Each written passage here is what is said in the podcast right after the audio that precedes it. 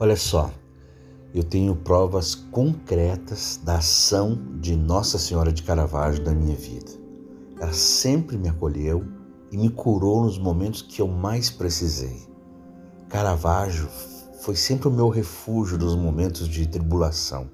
É o meu cantinho de oração, de isolamento quando preciso ficar só para pensar na vida. Eu adoro Caravaggio, é a minha segunda casa.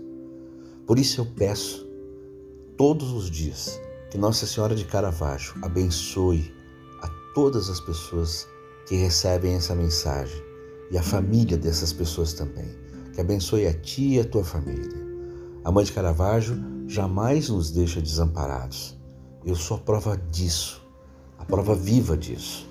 Mãe de Caravaggio, interceda por nós, nos dê paz e saúde, acalme nossos corações e nos faça confiar que tudo isso vai passar e dias melhores virão. Amém. Um bom dia, mas um bom dia mesmo, e que Deus te abençoe.